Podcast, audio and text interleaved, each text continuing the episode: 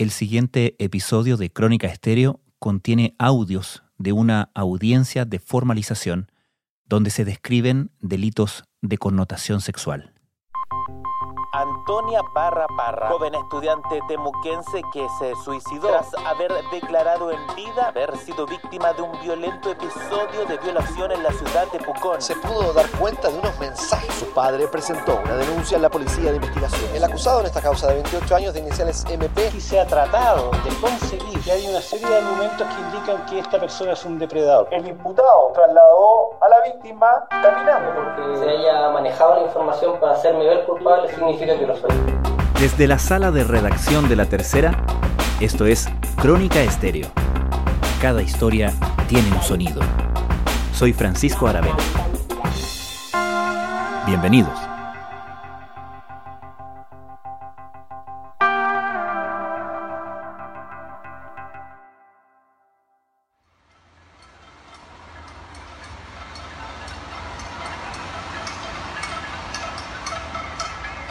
El miércoles, el relativo silencio de la noche en varios puntos del país se rompió con golpes de cacerolas. Era, una vez más, el sonido de la protesta.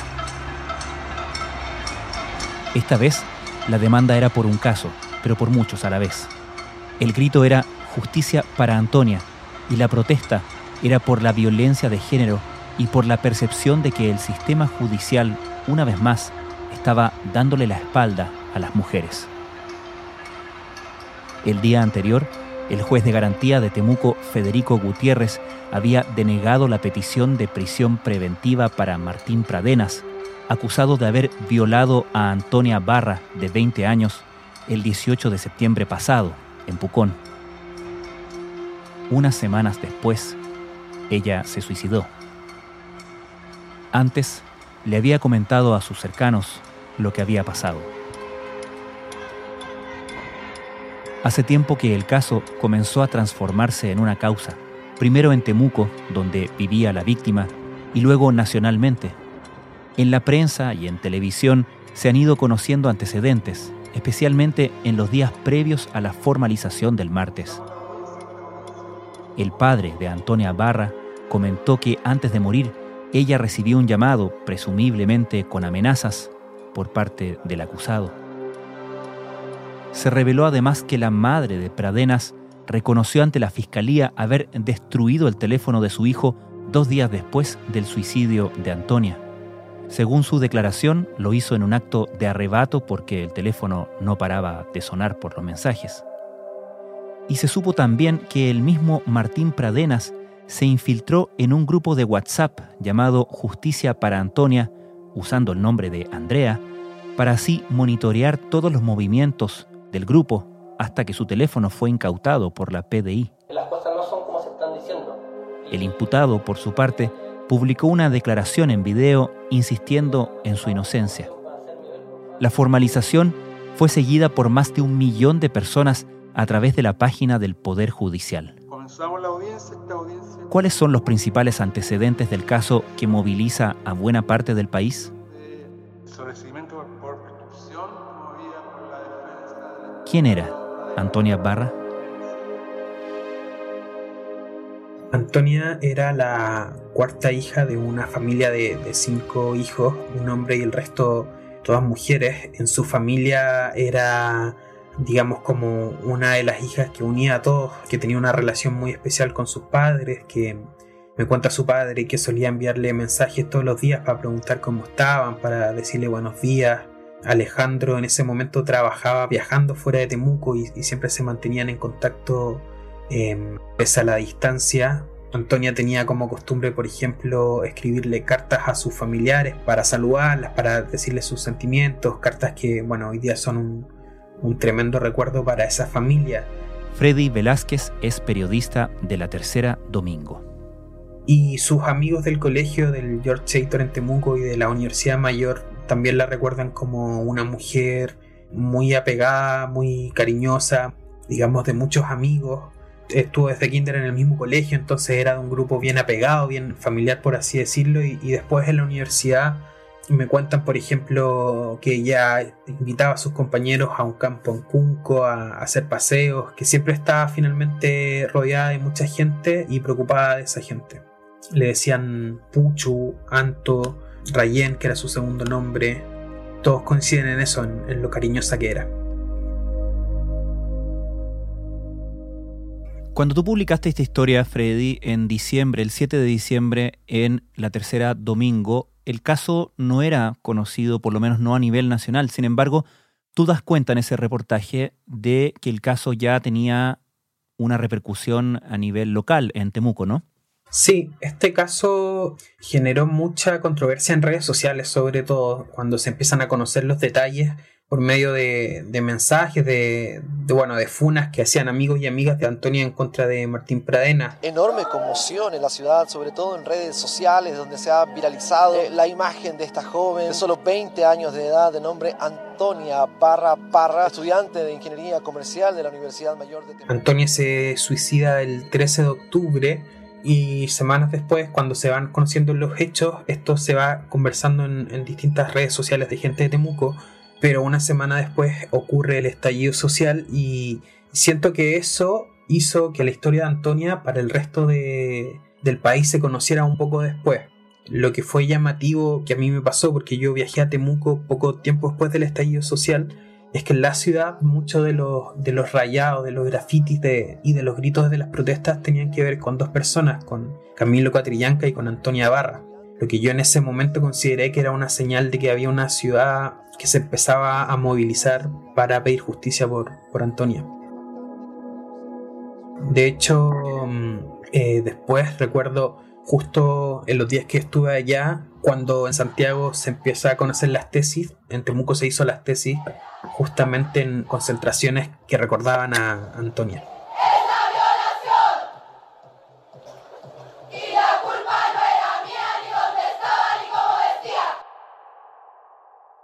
¿Cómo comienza a armarse el caso judicial? Lo que pasa es que el papá, Alejandro, bueno, él llega a Temuco y se entera de, lo que le había pasado a su hija por medio de, bueno, de sus amigos que le cuentan, digamos, que le cuentan lo que había sucedido con Antonia y él entonces en un proceso muy doloroso después del funeral se da cuenta de que hubo un delito y que debían buscar justicia para su hija. Entonces él junto a, su abogado empiezan a recabar informaciones, empiezan a recabar testimonios y pruebas que permiten sostener la denuncia de que Martín Pradena la había violado. La principal prueba justamente es un audio de Antonia diciendo derechamente que él había cometido una violación. Yo no se lo vi le dije, weón, me violaste y me dijo, ¿qué, qué mierda estáis hablando? Eh, yo, yo, no, yo no te hice nada y la verdad le dije, weón, yo no quería, no, ni siquiera sé por qué me fui contigo si yo estaba con mi amiga y le dije, me violaste y, y, lo único que quería era matarme y desaparecer porque ni siquiera veía capaz de, de poder seguir sintiéndome así, sintiéndome violada. Y después de esto presentan esta denuncia al Ministerio Público y una vez que se judicializa esto, que la fiscalía empieza a investigar, también se empiezan a conocer otros testimonios de otras mujeres que denuncian a Martín Pradenas también de violación, abuso y acoso. Entonces se va sumando más evidencia y así se va formando este caso. El acusado en esta causa de 28 años de iniciales MP fue interrogado por el fiscal del caso en esta causa, no solo por por eh, la denuncia que hace el padre de Antonia por esta supuesta violación en su contra, sino por otras seis causas más de la misma índole, cinco por abuso sexual y una más por violación, al igual que el supuesto caso de Antonia. Después, bueno, la familia dio una serie de entrevistas, entre ellas la que me dio a mí el papá y otras en televisión que fueron también dándole esta mm, relevancia pública al caso. Mi hija se quita la vida porque no supo resolver esta, esta impotencia, este, este trauma que le provocó la violación. Ah, mi hija dejó el audio, ¿cierto? Y detalladamente todo lo que sucedió. Ella, ella se, se borró, ella no supo qué pasó, cómo salió de esa discoteca, no se acuerda de nada. Y ustedes podrán dilucidar cierto qué sucedió, pues aquí hay un tema de, de, trago, un tema de droga, hay más pruebas que las que nosotros eh, logramos recabar, eh, niñas que realmente hoy día pueden decir que fue violada por el mismo individuo, eh, la misma persona, y eso nos deja tranquilo porque ahí sí la ley puede actuar. Concretamente, ¿cuáles son las pruebas que presenta la Fiscalía para acusar a Martín Pradena? Las pruebas son un video que están del día de, la agresión, que es el 18 de septiembre, en donde se ve a Martín Pradenas y Antonia Barra saliendo de esta disco en Pucón. Hay una serie de videos también por la ciudad en donde se los ve juntos hay testigos que, ubican a, la pareja en, la disco y, fuera en una cabaña con otros amigos de Martín Pradena y la prueba más importante es el audio que Antonia le envía a un ex pololo diciendo, acusando a Martín Pradenas de haberla violado esa noche. También existen audios del día 19 de septiembre que Antonia les envía a algunos amigos en donde se nota con una voz muy afectada se le nota, digamos, en estado de shock y en donde dice que solo se quiere ir de ese lugar.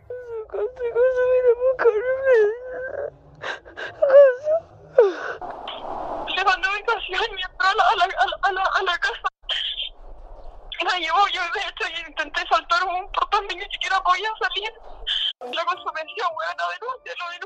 Otro punto importante para el Ministerio Público era que los testimonios de las otras mujeres que acusaban a Martín Pradena, ninguna entre sí se conocían y todas revelaron un, digamos, un comportamiento similar de Martín Pradenas a la hora de, de cometer este abuso, cuestión que en términos judiciales es súper importante para sustentar este tipo de testimonio. ¿Y qué sabemos de estas otras denunciantes? Sabemos que son cinco hechos que ocurrieron entre 2010 y 2019, eh, afectando a cinco víctimas, una de ellas evidentemente Antonia Barra. Hay casos de abuso a menores de edad, a una mujer que tenía 16 años para el 2010. Hay otro caso en las mismas circunstancias de una menor que habría tenido 13 años en, entre 2012 y 2013, que son las denuncias. Hay otras del 2014 y otra más, que sería la, la quinta, ocurría en el 2018. Hecho número uno. El imputado Martín Pradenas procedió, por medio de la fuerza, a ejecutar actos de significación sexual y de relevancia en perjuicio de la víctima y de 16 años de edad a la época de los hechos, empujándola fuertemente sobre una cama, subiéndose encima de ella, efectuándole tocamientos en la zona de sus pechos y en su zona vulva. Hecho número dos. El imputado Martín Pradenas procedió, por medio de la fuerza, a ejecutar actos de significación sexual y de relevancia en perjuicio de la víctima y de 13 años de edad a la época de los hechos, empujándola sobre una cama, subiéndose encima de ella, besándola en la boca, sacándole la polera y el sostén para posteriormente proceder a besarle contra la voluntad de la afectada la zona de su Hecho número 3. El imputado Martín Pranas, aprovechando que la víctima de 19 años de edad a la época de los hechos se encontraba incapacitada para oponerse al estar durmiendo en estado de ebriedad, procedió a ejecutar actos de significación sexual y de relevancia en su contra, besándola en la boca, efectuándole tocamientos en la zona de sus pechos y en su zona vulvar por debajo de la ropa. Hecho número 4. El imputado Martín Pranas Dur, aprovechándose que la víctima se encontraba incapacitada para oponerse producto de su estado de ebriedad, procedió a tomarla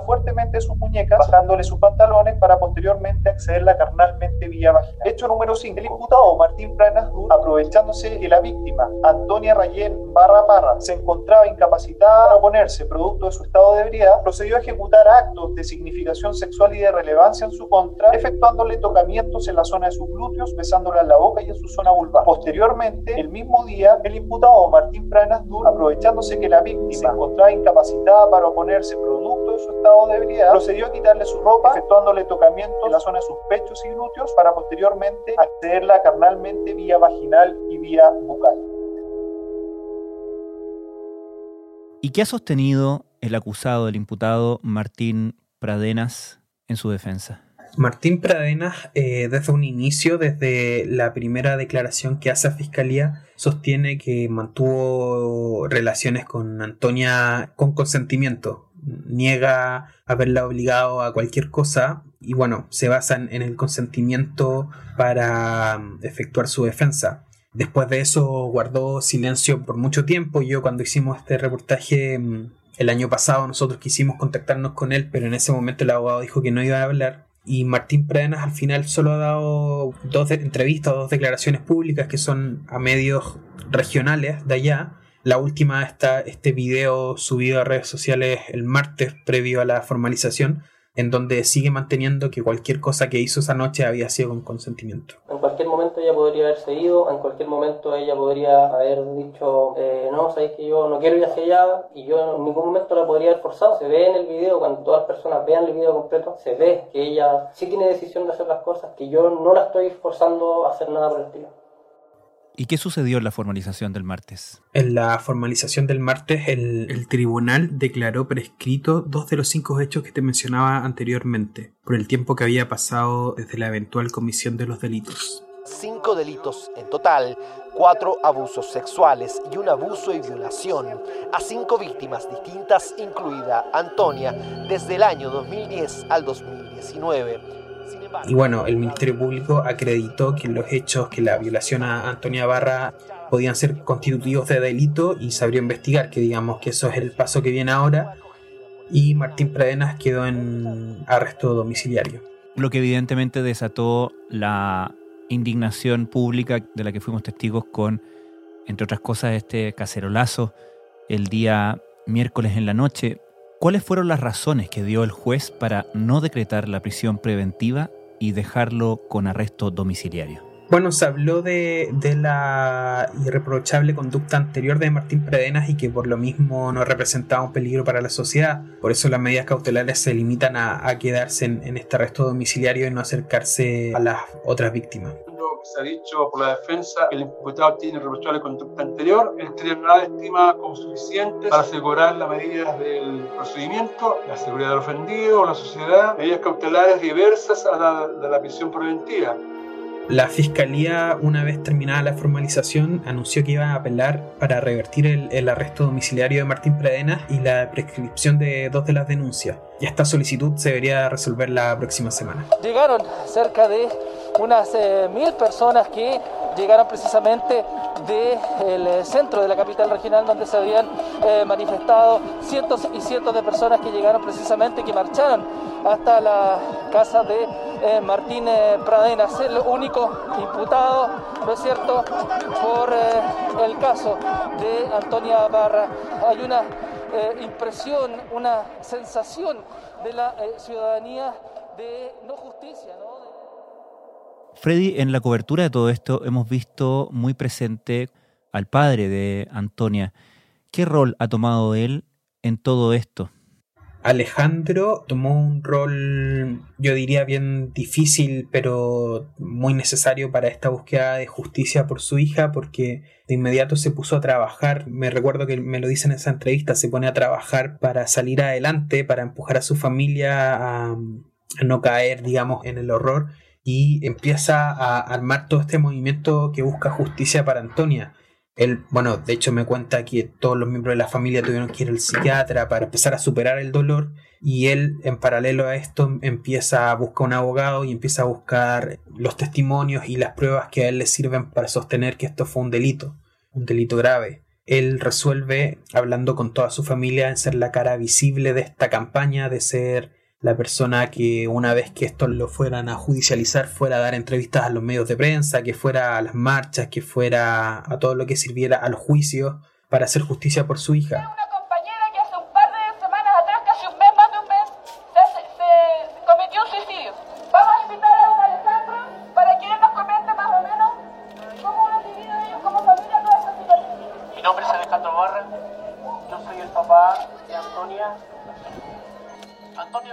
Recuerdo que esa vez me cuenta que va por primera vez a un, acto público el día 25 de noviembre, el Día Internacional de la No Violencia contra la Mujer, y en ese momento se dirige a cerca de mil personas, la mayoría mujeres que fueron ahí para protestar por su hija.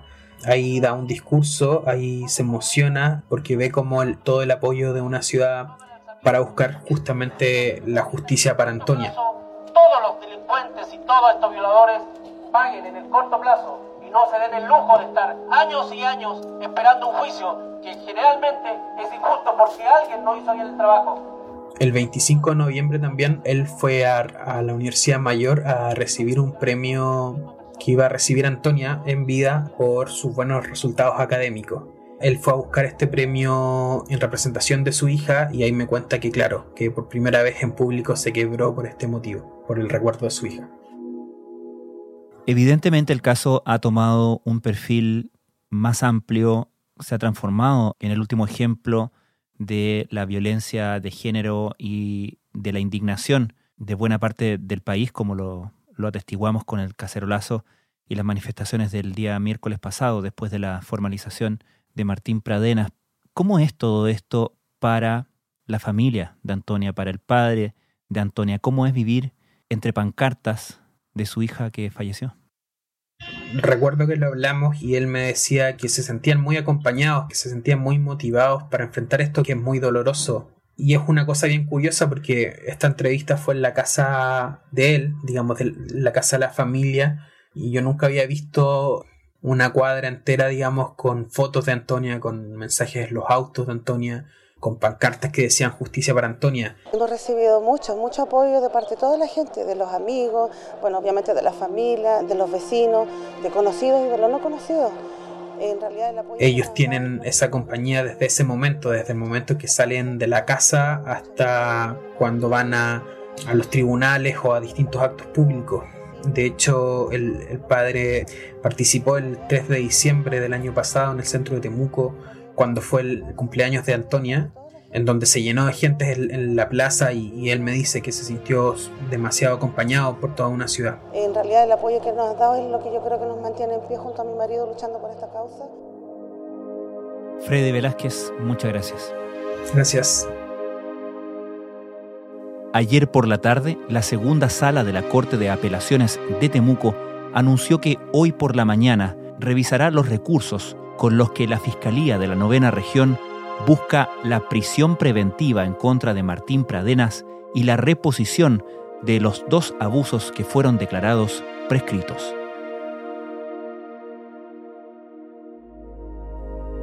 Si te sientes afectada o afectado por esta historia y necesitas hablar de eso, o si tienes ideas suicidas o las tuviste en el pasado, te recomendamos llamar lo antes posible al Fono Salud responsable del Ministerio de Salud, al teléfono 600-360-7777, donde puedes recibir ayuda de especialistas.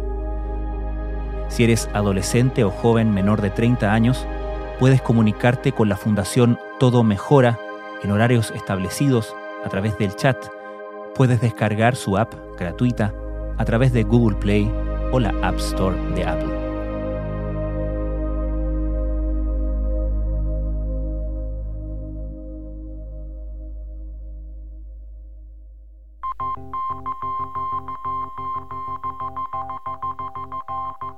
Crónica Estéreo es un podcast de la tercera.